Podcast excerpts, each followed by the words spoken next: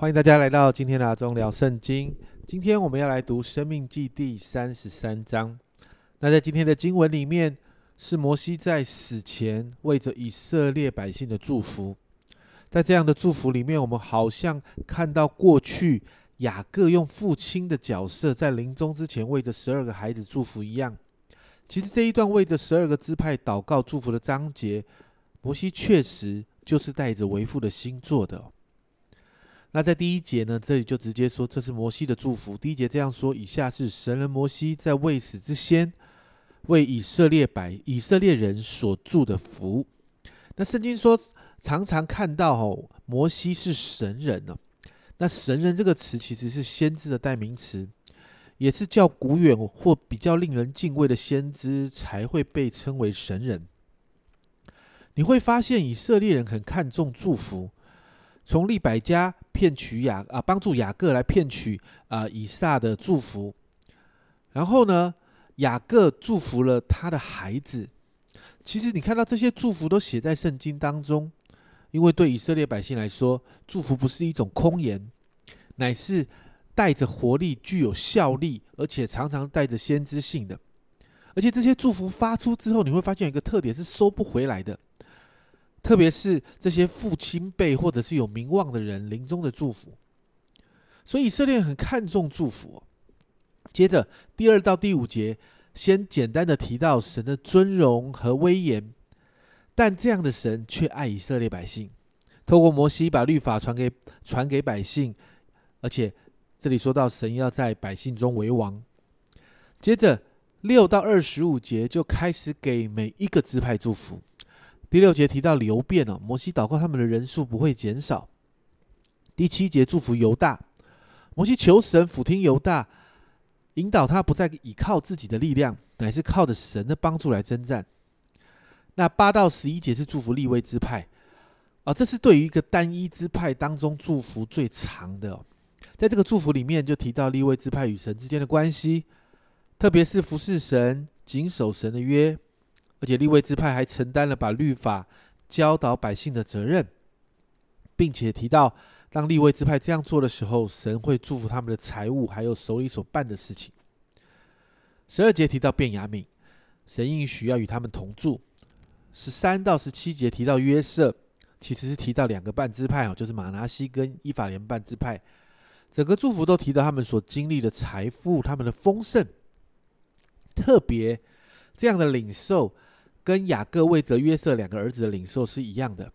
以法莲要高过马拿西，在十七节这里说，他为羊群中头生的，有威严，他的脚是野牛的脚，用以抵触万邦，直到地极。这脚是以法莲的万万，马拿西的千千。十八到十九节提到西部人带着欢喜，以撒家在帐篷中快乐，因为这两个支派比较靠近海，他们的产业比较靠近海，所以他们因为在海边就得以丰盛。那二十到二十一节提到加德，因为他们尊重神的律法和典章，所以百姓的首领要来到加德领受神的话。二十二节提到但支派。好像小狮子一样有活力而且强盛。二十三节提到拿佛他利，摩西祝福他们的时候，他们还没有得到地为产业，但借着这一个祝福，告诉他们将要得到地，将要得地为业哦。那二十四到二十五节提到亚瑟支派，呃，当中提到的油，其实油是当迦南地出产的橄榄油，代表丰盛，而且后面特别提到你的日子如何，你的力量也必如何。同样的话。其实加勒在约书亚记当中也是这样的形容。最后二十六到二十九节是给整个以色列的祝福哦。圣经中提到的耶稣人常常是以色列的代称。整个祝福的结尾特别的提到，以色列经历这些的丰盛、这些的宝足、这些蒙福的事情，都是因为蒙耶和华的拯救。二十九节这样说：以色列啊，你是有福的。谁像你这蒙耶和华所拯救的百姓呢？他是你的盾牌，帮助你；是你威荣的刀剑。你的仇敌必投降你，你必踏在他们的高处。摩西为着百姓祝福完了，在摩西带着为父的心肠为百姓的祝福的内容里面，我们不难看见摩西不断的强调，以色列百姓的蒙福，乃是因为在刚才二十九节所提到的，是因为他们是蒙神拯救的百姓。也就是说，这个蒙福的源头来自于神哦。这是摩西整个服饰的焦点。摩西用他的一生不断的告啊告诉百姓说，神才是焦点，遵守神的话，谨守遵行神的话，与神有美好的关系。祝福就是必定会产生的。这一章是摩西最后对以色列百姓所说的话。下一章其实生命记的最后一章，或是摩西五经的最后一章，摩西的生命就来到了最后。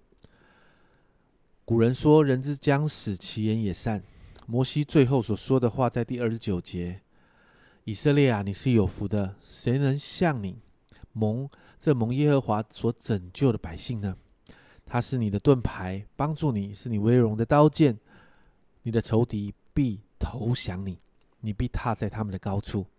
我想这也是对我们每一个人所说的。因此，今天让我们用这一句话来祝福我们自己。你可以用导读的方式，把以色列改成我们自己的名字，祷告我们可以回到这个祝福的源头，抓住神透过神人摩西对我们所说的话，也让我们的生命进入源头里面。不要忘记，我们如同以色列一样，是蒙神拯救的百姓。我们是有福的一群。这是阿忠聊圣经今天的分享。阿忠聊圣经，我们明天见。